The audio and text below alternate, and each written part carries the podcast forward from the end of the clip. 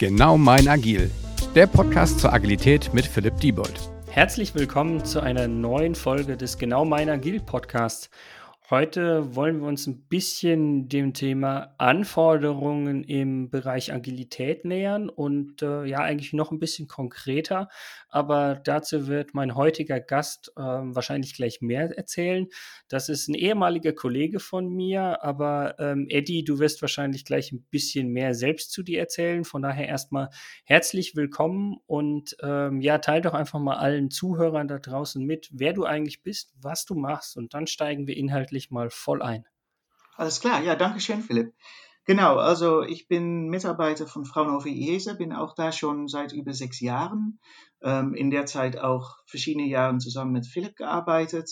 Und, ähm, Nur erfolgreich natürlich. Natürlich, aber Philipp war auch öfters mal bei unserer Abteilung, auch wenn er eigentlich von einer ganz anderen Hauptabteilung war weil äh, der bei uns eigentlich als der agilen Expert galt und äh, natürlich auch mit unser Anforderungsmanagement äh, Sachen zu tun hat und auch daher eine sehr gute Symbiose eigentlich stattfand.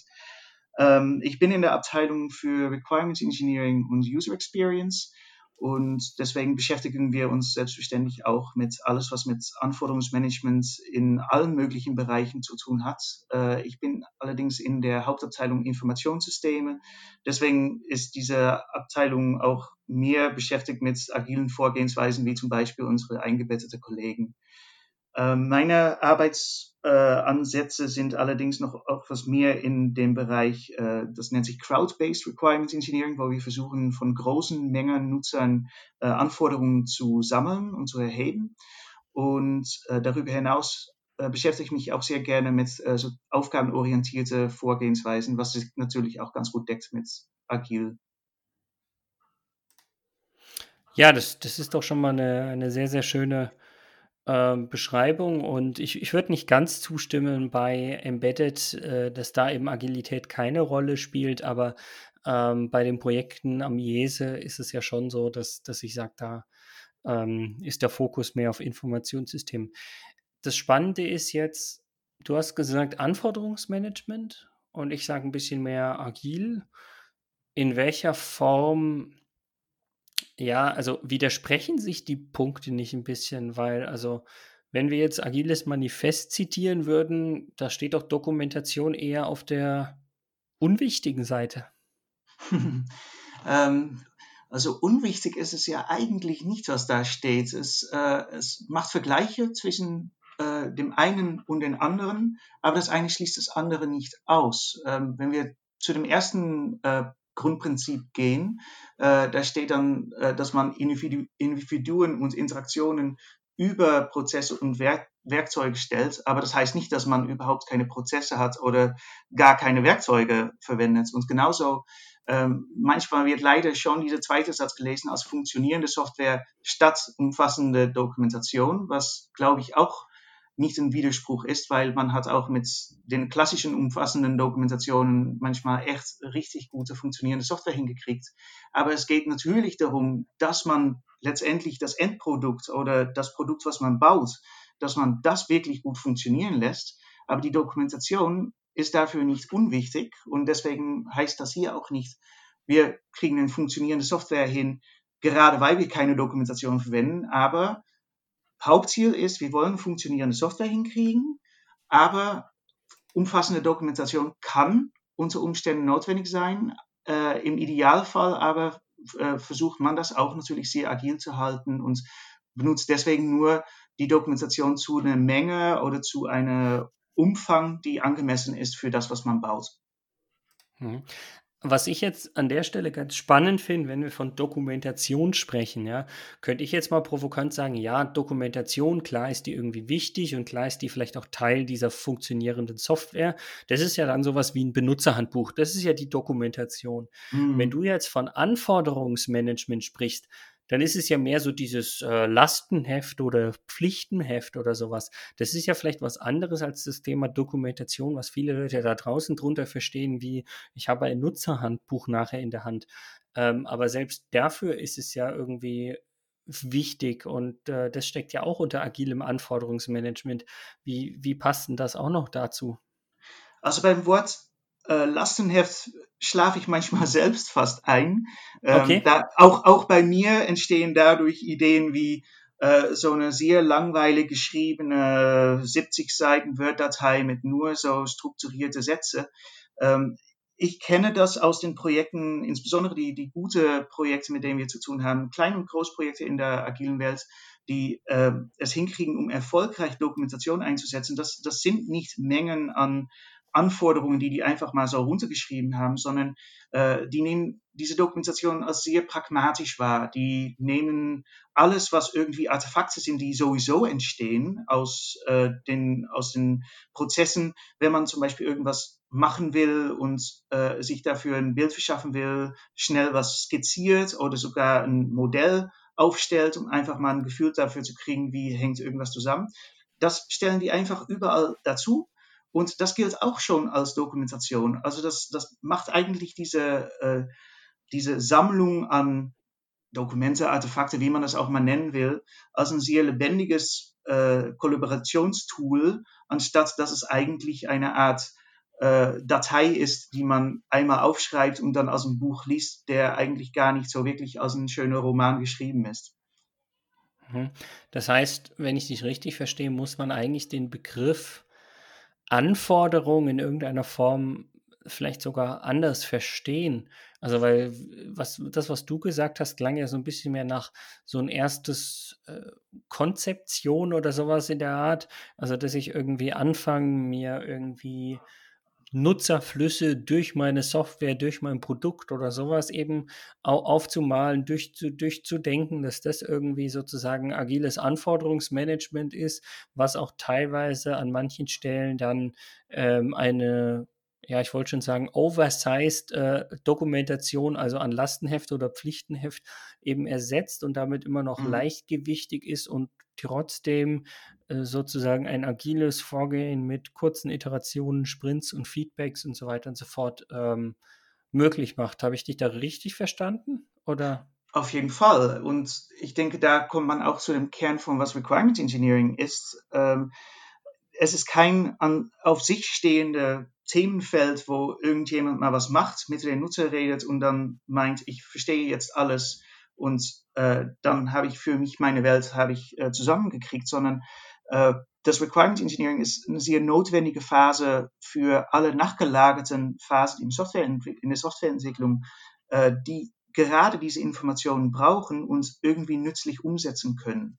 Äh, das heißt, wenn ich das schon so aufbereite, dass ein Architekt damit was anfangen kann, beziehungsweise dass ich das sogar aufbereitet habe, dass das für den Architekt nachvollziehbar und gut verständlich ist, dann habe ich meinen Job gut gemacht. Wenn ich das mir nur so aufgeschrieben habe, dass ich es gut verstehe, habe ich das falsch gemacht. Genauso gut geht es für Tester, äh, so geht es auch für, für die Entwickler letztendlich natürlich.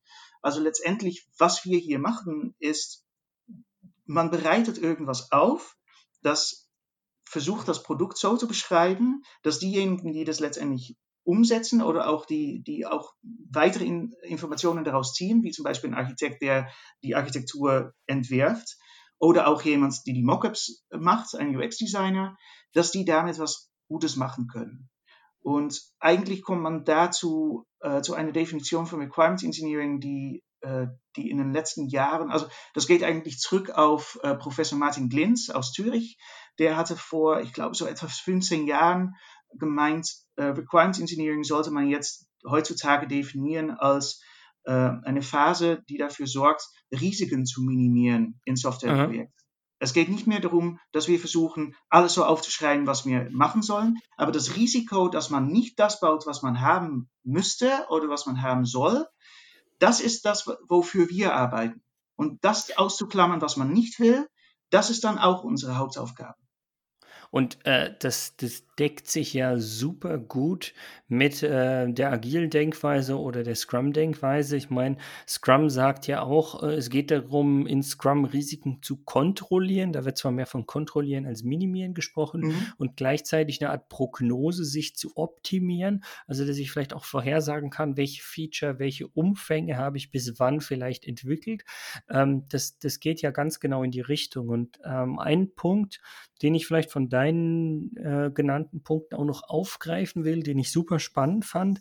Ähm, Also wenn wir schon in, in verschiedenen Rollen denken oder von verschiedenen Rollen sprechen, wie Architekt und Entwickler, finde ich das ja super wichtig. Du hast gesagt, dass dass sowas aufgeschrieben ist, also eine Anforderung, eine User Story, ein Feature, ein egal wie ich das Ding nachher nenne, mhm. dass nicht nur ich persönliches verstehe, sondern eben auch noch jemand anderes. Und das ist ja im Agilen ganz, ganz wichtig zu sagen, ich möchte gar nicht vorab schon wissen, welcher Entwickler diese Anforderung oder diese User Story nachher umsetzt, sondern im Endeffekt möchte ich ja sozusagen das ganz generell halten, dass die Entwickler nachher für sich, je nachdem wie deren Auslastung, andere Aufgaben, Urlaube, Gott weiß was sozusagen ist, für sich entscheiden können, wer sozusagen diese Aufgabe macht. Und allein dafür ist gutes Requirements Engineering aus meiner Sicht ähm, un unerlässlich. Und was ich an der Stelle vielleicht auch nochmal ergänzen will, da kannst du dann noch gleich wieder reingrätschen oder das auch noch weiter ergänzen, ist, ähm, naja, gutes Requirements Engineering im Agilen bedeutet aber auch, dass die Entwickler oder damit entsprechend auch irgendwie Architekten frühzeitig mit einem Requirements Engineer, Business Analysten, Product Owner, vollkommen wurscht, wie ich die Person von der Rolle her nenne, eng zusammenarbeiten und sozusagen ihren Input aber auch schon geben, sodass diese Anforderung nachher bestmöglich für alle verstanden wird. Mhm. Das auf jeden und, Fall. Wolltest du noch was ergänzen? Ja, ich, so. ich, ich, dachte, du warst eigentlich fertig. Ich wollte jetzt da mal weitergehen. Ja, gerne. ähm, also du hattest gemeint, äh, dass man frühzeitig schon kommuniziert. Äh, natürlich ist es ganz wichtig, dass man schon äh, in frühen Phasen be äh, bereits Anforderungen aufbereitet hat. Das kann man dann auch iterativ machen. Es ist nicht mehr so wie im klassischen, dass man zuerst die ganze Anforderungsentwicklung macht, weil auch das muss man entwickeln von, von der Erhebung bis zu, dass man validierte Anforderungen fertig hat. Aber das kann man nicht mehr für komplette Produkte bis zu Ende machen und dann erst anfangen zu bauen. So arbeiten wir schon seit 20 Jahren nicht mehr. Äh, man tut einfach einen kleineren Teil der Software, ein Modul oder einen anderen kleineren Abschnitt, dass man schon weiter äh, analysiert. Natürlich braucht man auch den Rahmenwerken auf jeden Fall die, die Hauptarchitektur äh, Informationen zu geben. Aber für die Detailarbeit geht man das in, in iterative Schleifen durch. Ähm, und das heißt, dass die Entwickler auch schon sehr kurz, in eigentlich ab Sprint Null, äh, schon Inputs kriegen aus dem Requirements Engineering, was die verwenden können. Und dann hast du dokumentierte Anforderungen, die auch so klar sein müssen, dass ein Entwickler sagen kann, okay, ich brauche dafür so viele Personentage, um das umzusetzen. Weil ansonsten oh, Person, kann man das. Personentag ist doch was ganz Böses im Agilen. Mm, ja, aber es, es geht schon über eine Planung, wo man ein Gefühl dafür hat, was, was macht man ähm, und äh, wie, wie umfangreich ist es. Weil äh, oft weiß man am Anfang auch nicht, sogar bei einem konkret spezifizierten Modul, ohne dass die Anforderungen äh, in Detail ausgearbeitet sind, wie viel Aufwand es wirklich ist. Und wir kennen da Projekte, wo man sich extrem verschätzt hat. Ja, nee, also keine Frage hat man natürlich die Problematik mit dem Schätzen und dass es, man sich da schon extrem verschätzt hat. Ich meine nur, also du hast es ja auch schön beschrieben, man muss schon wissen, was man irgendwie zu tun hat. Von daher, das, das unterschreibe ich ja voll und ganz. Ähm, spannend finde ich nur an der Stelle zu sagen, ich würde nicht von Personentagen ausgehen, sondern eher von irgendwie Komplexität, seine Storypoints oder sonst mhm. was. Aber das Thema, wie ich Komplexität schätzen kann, das sollten wir wahrscheinlich in einer eigenen Podcast-Folge ähm, nochmal aufnehmen. Das sind ja dann allein irgendwie nochmal 20 Minuten, die man sich darüber auslassen kann, so in der Art. Ähm, wichtig ist mir nur, dass ich sage, ich würde eher von Komplexität im Agilen ausgehen als von Personentagen oder Personenstunden. Aber das, was hinten dran steckt, was du gesagt gesagt hast, also dass ich erstmal verstehen muss und wissen muss, was ich irgendwie an, an verschiedenen Aufgaben, Aktivitäten oder sowas zu tun habe, um eben zu dem Ergebnis zu, zu kommen. Das gilt ja egal, ob ich noch eher klassisch in Personentagen oder Stunden schätze oder eher in Komplexitäten schätze, die so ein bisschen abstrakter sind und äh, abstrahieren von, ob du jetzt super erfahren bist in der Programmiersprache oder eben nicht zum Beispiel. Ja, kann ich völlig nachvollziehen. Und ich denke auf jeden Fall, dass du auch dafür ein gutes Verständnis dafür haben musst, was muss denn genau umgesetzt werden, um diese Komplexität einzuschätzen. Und äh, das hat natürlich auch eine Auswirkung auf anderen Aspekten, wie dass man priorisiert, was man zuerst macht und in welchem Zusammenhang ist das mit anderen Modulen, die zum Beispiel auch äh, davon abhängig sind. Und wenn dann gegenseitige Abhängigkeit ist, könnte man die auch nicht separat voneinander entwickeln, ohne dass, dass da irgendwie eine Lücke ist. Ähm, das geht schon zurück auf, auf der Phase von Requirements Engineering selbst, weil das Anforderungsdokumentation hört sich eigentlich am langweiligsten an und ist es vielleicht auch zum Teil etwas, wenn man sich wirklich äh, als Aufgabe stellt, ich dokumentiere jetzt mal Anforderungen. Natürlich ist es spannender, um mit Leuten zu reden oder auf anderen Wegen äh, an Anforderungen zu kommen, also die Erhebung zu machen. Aber wenn man merkt, äh, gerade weil man irgendwas aufschreibt, gerade weil man irgendwas in eine Struktur miteinander bringt und dann analysiert, ist das valide, also ist das, was man tatsächlich braucht, äh, dafür ist diese Dokumentation, die das explizit macht, sowieso unentbehrlich. Und natürlich dann für das Anforderungsmanagement, wo man schaut, welche Anforderungen können wir jetzt umsetzen, ähm, welche, welche komplette User Stories, ähm, welche, welche Epics gehen wir heran. Ähm, dafür braucht man mehr Wissen als nur eine vage Idee, wo man hin will. Und dann kommt man tatsächlich bei bei der Einschätzung von, wie ist denn die Komplexität, wie hängt das zusammen mit dem Gesamtarchitektur von, von dem, was wir bauen wollen. Mhm. Ähm, Jetzt lass uns äh, an der Stelle, wo wir schon, schon tiefer eingetaucht sind, auf einmal über Komplexitätsschätzung sprechen, was ja irgendwie auch Teil des Anforderungsmanagements ist, weil eine Anforderung ist ja nicht nur eine User Story mit einem Satz, sondern eben noch mehr. Nochmal ein bisschen zurückkommen auf unser, auf unser Grundstatement, dass wir über das agile Manifest gestolpert sind und gesagt haben hier, ähm, Working Software, also lauffähige Software ist irgendwie vielleicht wichtiger oder mehr im Fokus, um es mal so zu, zu fokussieren oder zu formulieren, ähm, als jetzt umfassende Dokumentation. Ähm, es existiert ja auch so ein bisschen dieser, dieser Mythos, dass ich einfach sage, es gibt eigentlich also No Documentation Mythos im Requirements oder im agilen Requirements Engineering. Ähm, wie würdest du das für dich nach der, der kleinen Diskussion, die wir jetzt so 20 Minuten, Viertelstunde geführt haben, wie würdest du das jetzt ähm, für dich nochmal versuchen, so ein bisschen zusammenzufassen und auf den Punkt zu bringen? Also diesen Mythos nehme ich sehr klar wahr und äh, das kommt vor allem daraus hervor, wenn wir mit Praktikern reden, die das Requirement Engineering wirklich als etwas Wichtiges sehen. Die mhm. merken manchmal, dass die eine Hürde haben, dass die mit Kollegen äh, ins Gespräch geraten, die sehr klar sagen, nö, wir brauchen doch keine Dokumentation oder Anforderungsdokumentation gehört zum Wasserfallmodell äh, oder so Sachen. Und eigentlich sind das die Personen, die die Evangelisten sind für gutes Anforderungsmanagement und gutes Anforderungsdokumentationspraktiken äh, in agilen Projekten. Das Problem ist aber, dass die ganz oft nicht eine sehr klare ähm, Argumentationskette haben, um zu sagen, warum es denn doch wichtig ist. Und ich denke, da kommen wir wieder zurück zu dem Punkt, was ich am Anfang auch erwähnt habe. Wenn man pragmatisch mit dieser Dokumentation umgeht, wenn man sagt, alles, was man eigentlich sowieso generiert, gehört auch zu dieser Dokumentation und man schaut vor allem da, wo mehr äh, Bedarf ist, um besser zu verstehen, was ist denn da dran, was brauchen die Nutzer oder wie komplex ist es wirklich, dass man da tiefer durchbohrt und das dann dementsprechend dokumentiert, in was für Struktur man sich dann auch mal ausgedacht hat. Ob man das durch User Stories oder äh, in anderen Formen, äh, dass man das vielleicht sogar modellbasierter extra machen will, äh, das kann man dann alles dann herausfinden. Aber dass das irgendwie in einem logischen Zusammenhang miteinander liegen muss, das ist klar.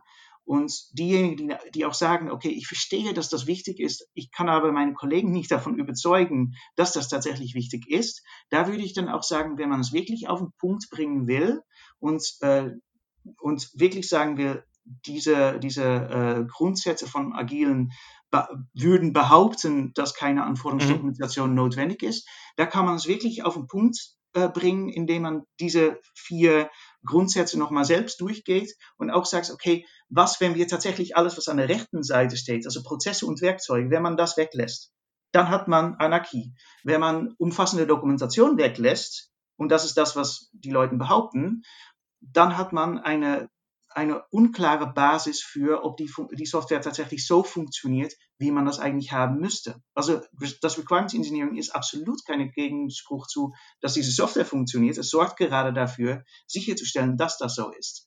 Zusammen mit Wobei, an, an, der, an der Stelle ist super spannend, wenn, wenn du mich fragst. Ähm, Requirements Engineering äh, führt nicht dafür dazu, dass diese Software funktioniert, aber es sorgt dafür, dass es eben äh, die passende Software ist. Also eine lauffähige Software zu produzieren ohne Requirements, kein Problem. Ja, oder ohne klar. Requirements Engineering. Aber dafür zu sorgen, dass das eigentlich das ist, was sozusagen der Kunde, der Endnutzer, der Benutzer, vollkommen wurscht wer, sozusagen haben will, dafür brauchst du das. Genau. Klar, also wenn ich einfach äh, ein kurze Hello World zusammenbastle, das funktioniert, äh, ist aber nicht dass das funktioniert in dem Kontext, wo es eigentlich benötigt wird. Daher äh, muss man funktionierende Software auch nicht so sehen oder lauffähige Software als irgendwas, das so solange es läuft und irgendwie zuverlässig ist, bin ich schon froh und deswegen brauche ich kein Requirements Engineering. Natürlich ist das auch Quatsch. Äh, bei dem dritten Punkt von den agilen Prinzipien, äh, Vertragsverhandlungen, scheint mir auch klar, dass man das, das definitiv braucht. Und ja. Folgen eines Plans, ähm, das macht man implizit, implizit schon, wenn man priorisiert und wenn man sagt, ich ziehe das vor und äh, mache eine klare Vorhergehensweise, weil auch das braucht man im Agilen. Aber auch da steht an der linken Seite irgendwas, was man wichtiger erachten sollte, in diesem Fall ein Reagieren auf Veränderungen, was genau das Agile ausmacht. Also deswegen, das ist, denke ich, der Kern wenn man es auf den Punkt bringt, umfassende Dokumentation, nein, das braucht man nicht immer. Ich denke in den heutigen Zeiten aber, dass auch wenn man agil entwickelt, ähm, ist die Software von, von den, äh, der jetzigen Zeit schon so komplex, dass man durchaus eine gute Menge an äh, Dokumentation braucht, aber natürlich nicht vorab. Das entwickelt sich während auch das Produkt sich entwickelt, dass diese Produktvision sich entwickelt, dass die, äh, das Verständnis von, was muss das Produkt alles können und was muss drin sein. Wenn das alles klappt und man das irgendwie äh, zusammenhängend abgelegt hat, dann ist man schon, glaube ich, sehr nah an eine gute Anforderungsdokumentation. Und äh, wie, wie, du schon gesagt hast, und das bringt mich auf einen guten Punkt dann nochmal als, als kleine Werbung oder Teaser quasi für folgende Podcasts, also auch in Zukunft, dass ich sage, du hast von Produktvision gesprochen und Produktroadmap. Das sind Dinge, die man vielleicht aus dem Klassischen nicht kennt, weil da arbeitet man eher auch im Projektmanagement mit einem Gantt-Chart oder sonst was, wo ich meine mhm. Anforderungen dann oder Arbeitspakete abbilde. Und auch da ist es so, kann ich nur empfehlen, das Roman Pichlersche Product Vision Board. Und da geht es auch darum, dass wir sagen, auch dazu werden wir nochmal eine, eine separate Folge machen im Podcast. Und ich glaube, dann wird dem einen oder anderen da draußen noch viel, viel klarer, dass eben im agilen Anforderungsmanagement vielleicht auch der Begriff äh, Anforderung oder Anforderungsmanagement einfach ein bisschen anders verstanden wird. Oder das Passende ist eigentlich, es wird gar nicht anders verstanden, aber manchen Leuten wird dadurch klarer, was alles zum Anforderungsmanagement dazugehört. Ich glaube, dass das eigentlich ein, ein, äh, sehr, sehr schöner Unterschied an der Stelle ist. Ja. Ähm, Eddie, du hast an der Stelle ja ähm, mir auch schon vorher so ein kleines Geheimnis verraten, dass du gesagt hast, ihr habt ähm, das, was wir jetzt so ein bisschen besprochen haben, auch nochmal äh, bei euch am Fraunhofer IESE als äh, Blogpost im Endeffekt geschrieben. Gibt es da noch irgendwas aus diesem Blogpost, den wir natürlich verlinken werden, an Inhalten, wo du sagst, die müsstest du jetzt noch in den letzten fünf Minuten, die wir vielleicht haben, noch irgendwie loswerden? Oder passt das soweit? Also ich kann ganz kurz skizzieren, was wir da gemacht haben. Wir haben eine mhm. Reihe von fünf Blogbeiträgen geschrieben. Der erste geht eigentlich sehr sec ein auf, was ist Anforderungsdokumentation, losgelöst von, ob es im agilen Bereich ist oder nicht. Mhm. Ähm, das habe ich auch leicht erwähnt, dass diese Phasen zusammenhängen und dass diese Dokumentation wirklich im Mittelpunkt steht, auch wenn es nicht unbedingt die, die begeisternde Aufgabe ist, äh, die man sich manchmal erwünscht. Ähm, ja. Und dann haben wir drei Teile, die, äh, die sehr konkret das maßschneidern auf, äh, wie ist es dann im agilen Bereich. Ähm, wir haben einen Teil, das tatsächlich auf diesen Mythos eingeht, dass man keine Dokumentation braucht. Ähm, dann hat man einen Teil, wo man eingeht auf, okay, was für Probleme erfährt man denn, äh, um äh, das hinzukriegen? Was kann man machen, um das irgendwie zu bewältigen? Und dann gibt es noch einen Teil, was äh, da noch drauf eingeht, wie kann man denn diese Chaos auch, die man vielleicht auch kriegt, wenn man das nicht, äh, nicht gut im Rahmen hält, wie kann man das irgendwie eindämmen, damit das, was man hat und auch wenn man pragmatisch damit umgeht, das trotzdem irgendwie gut strukturiert darstellt, damit diejenigen, die damit arbeiten müssen, dass die auch äh, da gut mit anfangen können. Und der letzte Teil, den haben wir auch mit, äh, mit Sebastian Adam von Oseno Software GmbH geschrieben. Äh, da gehen wir dann noch ein auf, was für Tooling könnte man da dann für einsetzen, weil das ist auch für jedes Projekt abhängig. Man kann nicht einfach äh, grob sagen, äh, dieses eine Tool, ich würde jetzt keine konkrete nennen, aber es gibt so gewisse Wiki- und äh, Issue-Tracking-Lösungen, die sehr gängig sind und ist das wirklich das, was man für diesen Setting braucht? Das kann man sich auch äh, fragen. Und das ist der fünfte Teil. Die andere Teile habe ich zusammen mit meinen Kollegen Matthias Koch und Phil Stüppitz geschrieben. Ähm, und ich denke, was wir damit bezwecken, ist einfach, um klarzumachen, ähm, es geht, wir haben sehr viele Beispiele, auch bei den Kunden, wo das hervorragend umgesetzt wird. Es, äh, man kann das absolut machen. Ähm, es ist auch wirklich machbar, aber wenn man dafür Unterstützung braucht, dann kann man sich auch gerne bei uns melden und können wir uns auch, äh, äh auch mit überlegen, wie, strukturiert, wie strukturiert man das dann in Ihrem Projektkontext oder in Ihrer Firma generell. So, das, das war jetzt der Marketing-Teil, den ich im Nachgang rausschneiden muss, richtig? Ah, okay, ja, das können okay. Mal machen. Na, passt schon soweit. Wie gesagt, diese, ähm, die Blogbeiträge werde ich natürlich äh, bei der Podcast-Folge verlinken. Es ist ja immer hilfreich, wenn man dann direkt weiß, wo man ähm, vielleicht noch was nachlesen kann, wenn man es denn wollen würde. Gerade wenn man von der Arbeit nach Hause fährt, den Podcast gehört hat, also in der Hoffnung, dass man das dann wieder machen kann, ähm, dass man dann einfach sagt, boah, fand ich spannend, möchte ich mal wissen, wer der Eddie ist und was der so sonst noch so treibt und sonstige Blogartikel noch schreibt. Und dann kann man sich das einfach ähm, nochmal anlesen. Ähm, von daher erstmal an der Stelle vielen Dank, Eddie, dass du ähm, dabei warst und Teil des äh, Podcasts geworden bist und wir uns so ein bisschen über agiles Anforderungsmanagement und äh, was bedeutet es eben zu dokumentieren und der No Documentation Myth sozusagen im agilen Anforderungsmanagement uns so ein bisschen zu nähern. Ich hoffe, ihr da draußen als Zuhörer hattet wieder Spaß. Es hat euch ein bisschen weitergebracht und ähm, ihr lasst in irgendeiner Form ein Like, fünf Sterne oder sonst was da und teilt den Podcast weiter und schaltet beim nächsten Mal auch wieder ein. Von daher sage ich schon mal von meiner Seite, äh, ciao, macht's gut und äh, nochmal vielen Dank an dich, Eddie. Ich habe zu danken, äh, danke für die Einladung und äh, auch an allen, die zugehört haben, vielen Dank fürs Zuhören und bleiben Sie gesund. Dieser Podcast wird euch präsentiert von Bagelstein. Genau mein Agil.